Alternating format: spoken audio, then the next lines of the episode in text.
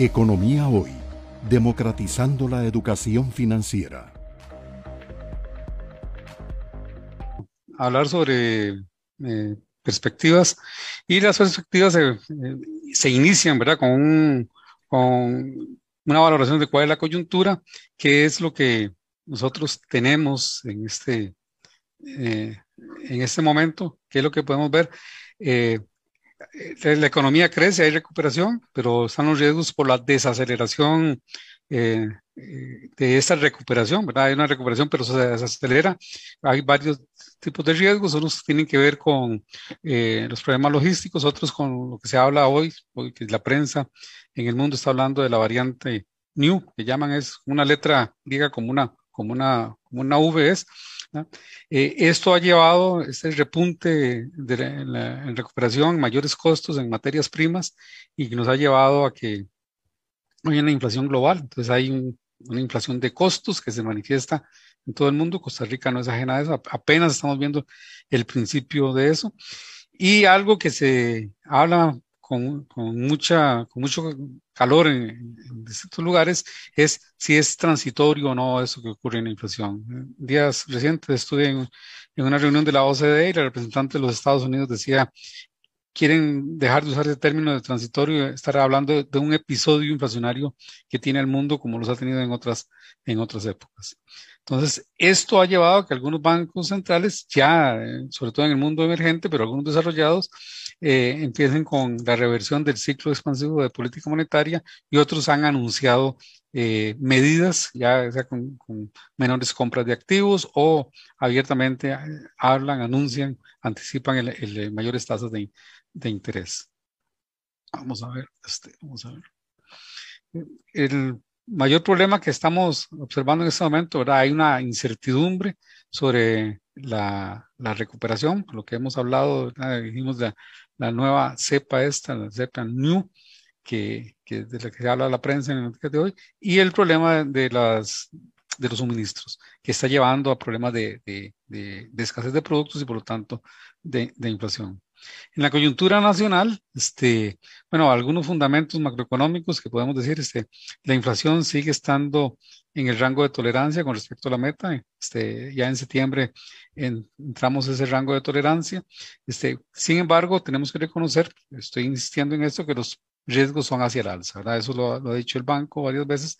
El riesgo es, ese, siguen la inflación está controlada todavía, este, el riesgo es hacia una mayor inflación por distintas razones. Eh, el choque de costos, mayor tipo de cambio, expectativas, en fin. Desde el punto de vista de, la actividad real, sí, bueno, bien sabemos que PIB y IMAE no es lo mismo, pero hay una alta correlación, hay una recuperación que es eh, que viene con mucha fuerza hacia, a lo largo de todo el año la hemos tenido.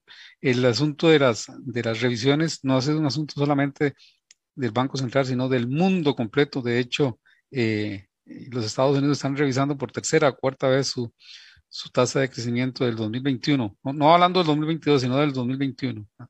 Entonces, tenemos una, una economía que en la parte real se, se recupera y que lo vemos eso reflejado en el mercado laboral. Este, si hay tiempo, ah, respondo a la pregunta de don Gerardo, ¿verdad? ¿Por qué es más lenta la recuperación en el empleo con respecto a la actividad? Creo que es una especie de hecho estilizado, una irregularidad, luego hablamos de eso. Este, y en la parte fiscal, un, desempeño más exitoso que el, que el programado, este, que, el, que el previsto. Eh, eh, hasta el momento, en el mes de octubre, hay una, una, superávit primario, es lo que, se, lo que se tiene, un déficit financiero mucho menor al, al, al proyectado en ese momento. Este, eh, a lo que se proyecta diciembre con respecto a lo que estamos viendo en este momento. Entonces hay una, un resultado muy exitoso desde el punto de vista fiscal. Entonces son desde el punto de vista de la inflación, del crecimiento, de la parte fiscal, la recuperación del mercado laboral, son los fundamentos que auguran un, un buen crecimiento para el 2022. Nos queda un minuto, Roger. Sí, sí, ya, ya casi termino. Este, hay una alta disponibilidad de liquidez, ¿verdad? Que eso estado detrás del repunte del crédito en moneda nacional. hay una relativa estabilidad en las tasas de interés en, Costa Rica. Eh, depende de cómo se mire, pero de acuerdo con lo histórico, eh, son niveles eh, bajos comparado con esos niveles históricos. Y sí tenemos, pues, sé que ustedes ya lo han hablado en el día de hoy y demás, que hay indicios de una mayor dolarización del sistema financiero que es congruente con el mayor premio por ahorrar este, en, en, dólares que ahorrar en colones en este momento. Hay de por medio una expectativa de variación cambiaria que, tal vez podríamos discutir un poco si, si hubiese el tiempo. Y tenemos mayores presiones cambiarias, como bien se dijo en la introducción, y hay varias razones. Una mayor demanda de, del sector público y el privado.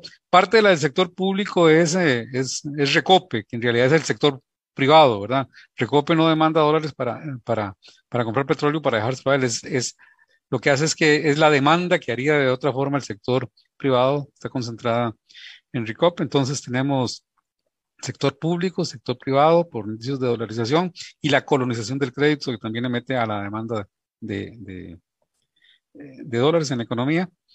5.4 lo que esperamos para el 2021, este, y 4.5 para el 2022, con, con base en los fundamentos que hemos dicho anteriormente.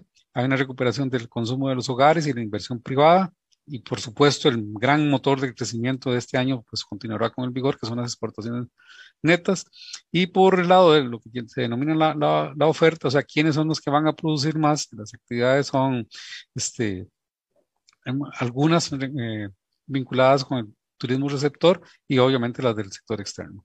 Ya con eso yo quedaría, hay este, un par de detalles, pero los dejaría, si les parece, para, para las preguntas, si fuese del caso. Y con eso terminaría mi, presentación.